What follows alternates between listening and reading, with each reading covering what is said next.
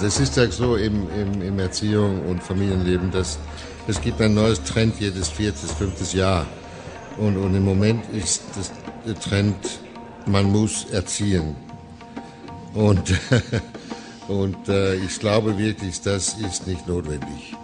Ähm, mindestens die ersten so drei, vier Jahren müssen, müssen man nur die Kinder so ein bisschen empathisch und liebesvoll begleiten und dann kann man überlegen, ob die auch Erziehung braucht.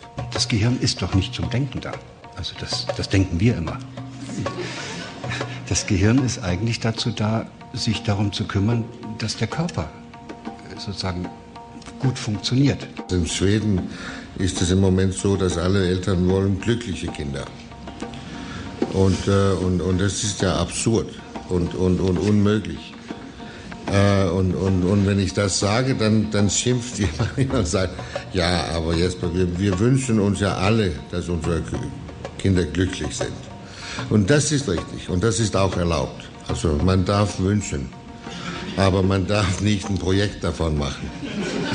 Weil dann werden die ganz, ganz unglücklich. Weil da gibt es jetzt eine wunderbare Grundregel, aus dieser Neurobiologie und die heißt, dass es niemals so ist, dass man nur das lernt, was die anderen wollen, dass man lernt, sondern man lernt auch noch das, was gleichzeitig im Kontext passiert und was man in dieser Situation fühlt.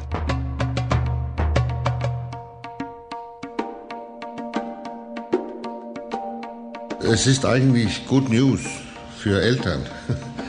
Man muss nicht immer so viel arbeiten. Wir machen als Erwachsene, als Schulen, als Kindergarten, machen wir den Weg zum Ziel viel, viel schwieriger, als notwendig ist. Wer von sich sagen kann, ich bin ein wertvoller Mensch, jetzt mal unabhängig von Folgsamkeit, Schulnoten oder sozialer Herkunft, der ist doch gut gestellt für sein Leben, oder? Das geht hinten unten los im Hirnstamm und hört hoffentlich auch bei Ihnen nie auf. Im Frontalhirn ganz oben. Was wir mit Erziehung bestenfalls anrichten können, ist, wenn es gut läuft, dass nicht so viel wegschrumpelt. Mit einem starken Selbstwertgefühl kommt man ganz gut durch. Durch die Erziehung, durch die Schule, die Berufsausbildung, die Arbeit. Es ist auch hilfreich im privaten Bereich, bei Freunden oder wenn man dann einmal eine eigene Familie hat. Nein aus Liebe, klare Eltern, starke Kinder. Die Familien stehen ja vor einer ganz neuen Herausforderung. Man hat so viele Möglichkeiten. Man weiß ja gar nicht mehr, wie man sich verhalten soll.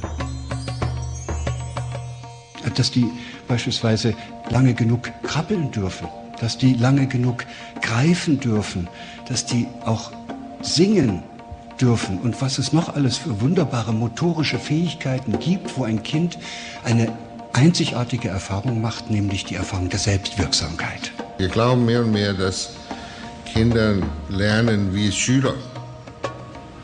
Und das ist überhaupt nicht wahr. Kinder lernen wie Forscher.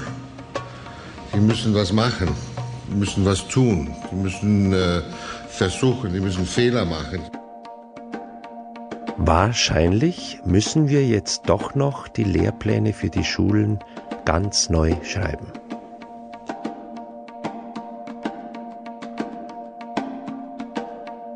Kommt nicht darauf an, dass man die Kulturgüter tradiert und dass die Kinder also sich diese ganzen Fähigkeiten und Fertigkeiten aneignen, die wir besitzen, sondern worauf es ankommt, ist, dass wir den Geist an diese Kinder weitergeben, diesen Funken, den man braucht, damit man die Kulturgüter hervorbringen kann. Und das ist ja diese Begeisterung.